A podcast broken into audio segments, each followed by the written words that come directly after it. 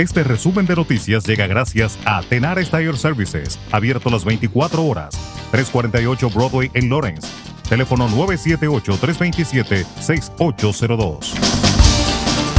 La alcaldesa de Boston, Michelle Wu, promocionó una tasa de vacunación del 94% entre los empleados de la ciudad este lunes y anunció una extensión de la fecha límite del 15 de enero al 24 de enero.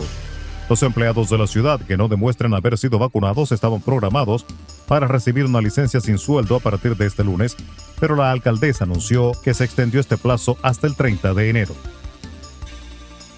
Estados Unidos ha puesto en alerta elevada a 8.500 soldados ante el aumento de la tensión con Rusia por Ucrania, aunque todavía no ha adoptado ninguna decisión sobre su despliegue en el este de Europa, informó este lunes el Pentágono.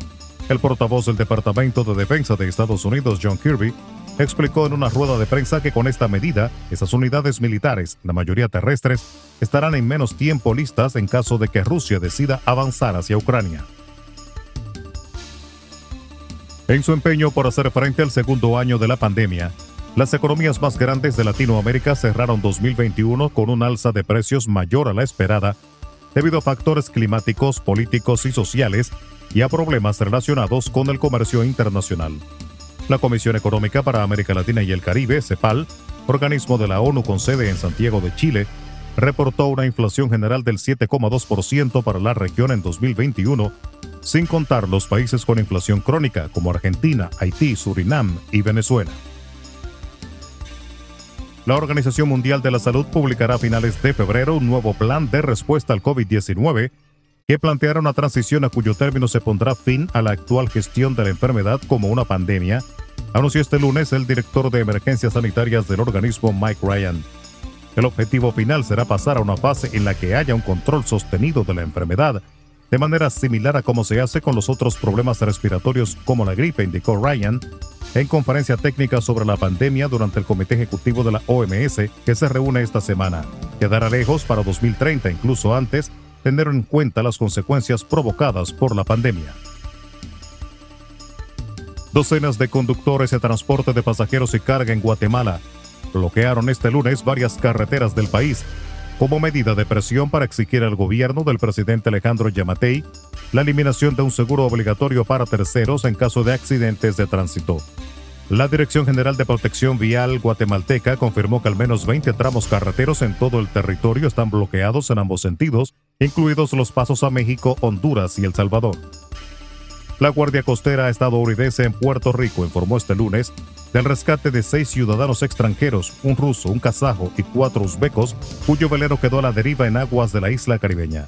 Los seis supervivientes viajaban a bordo del velero Sojourner de 35 pies al este de la isla de Mona cuando su embarcación comenzó a hacer aguas, según el comunicado de los guardacostas. Dos sismos moderados estremecieron este lunes el sudoeste de Haití, causando pánico y llevando al cierre de escuelas y reportándose la muerte de dos personas. Periodistas de Haití que citan al Departamento de Protección Civil informan que hasta el momento se han reportado las muertes de estas dos personas como resultado de la caída de un muro y un deslizamiento de tierra posteriores a la ocurrencia de varios movimientos telúricos en ese país. En República Dominicana, los resultados preliminares de la investigación que lleva a cabo la Dirección General de Contrataciones Públicas junto a la Unidad Antifraude de la Contraloría General de la República en relación a gestiones administrativas anteriores en el Instituto Nacional de Bienestar Estudiantil, INAVIE, serán remitidos a la Procuraduría General de la República. Así lo dio a conocer este lunes el director de contrataciones, Carlos Pimentel, durante visita a Víctor Castro, nuevo director ejecutivo de INAVIE. Pimentel explicó que hasta el momento la información recabada no solo involucra a proveedores que incurrieron en contratos fraudulentos, sino también a exfuncionarios del pasado gobierno y a funcionarios salientes del presente mandato. Y el presidente de la República, Luis Abinader, pasó revista a las obras en construcción en las distintas provincias del país. Durante una reunión junto a la vicepresidenta de la República, Raquel Peña, sus ministros, las gobernadoras provinciales y algunos directores generales, el mandatario escuchó la relación de obras iniciadas y no terminadas en gestiones anteriores, así como las comenzadas por el actual gobierno. Las obras revisadas son escuelas, centros de salud, destacamentos policiales, acueductos, instalaciones deportivas, viviendas, tendido eléctrico, asentamientos, entrega de títulos, puentes, caminos vecinales, entre otros. Resumen de noticias. La verdad en acción. Jorge Auden. Conduzca seguro confiando el cuidado de sus ruedas a Tenares Tire Services, abierto las 24 horas, los 7 días de la semana.